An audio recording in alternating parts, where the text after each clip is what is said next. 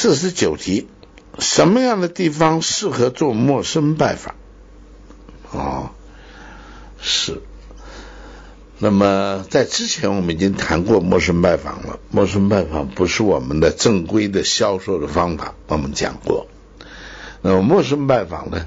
啊，是不得已的，是因为真正的呃，好像手头上能够见的人只有三个五个就没了啊。一个外地人来到这个地方，那么他可能需要从陌生开拓来建立自己的市场。这个我想，这个可能性虽然很小，但是是有的。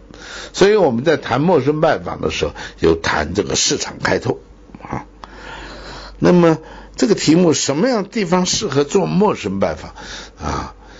那么我认为啊，第一个这个地区来讲，就是呃比较热闹、比较集中啊，呃商店商铺比较多啊，那么所以你的选择性就比较高嘛。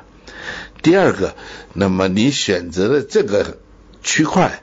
或者这个商场，他们的生意啊比较好的，比较兴隆啊，那么而且都是这个个体老板啊，也就是那个店面里面老板就在里头的啊，不要那公司很大，老板不在啊，那雇了几个人在那边看，那个也是可以，但那不是最好的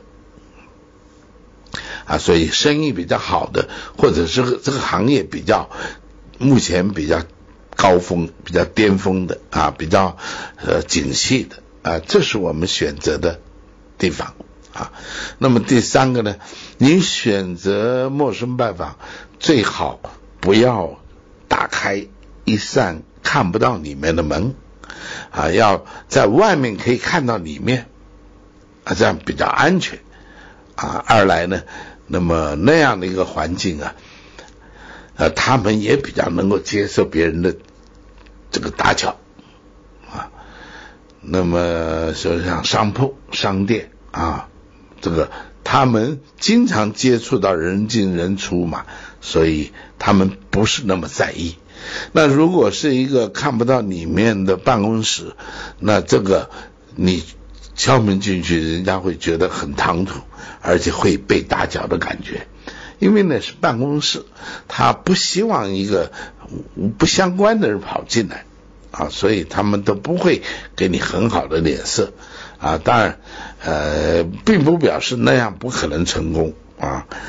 那么对于女性来讲啊，女孩子来讲，我们是不建议去那样的地方去做陌生拜访的啊。那么陌生拜访最好就是一个区块一个区块。那么这边去见了，那么过明天后天不要来，换换别的地方啊，在大后天你就可以再来了，也就是中间隔个两三天呢，你就可以回访了啊，让他们对你啊有熟悉的感觉。所以陌生拜访其实就是一种市场开拓啊。那至于。如何来做陌生拜访？我们这个视频的基础课的第一学期呀，就专专门的一堂课讲了陌生拜访，讲的非常的清楚。我希望大家有机会啊，都能够去看到这个视频，好吧？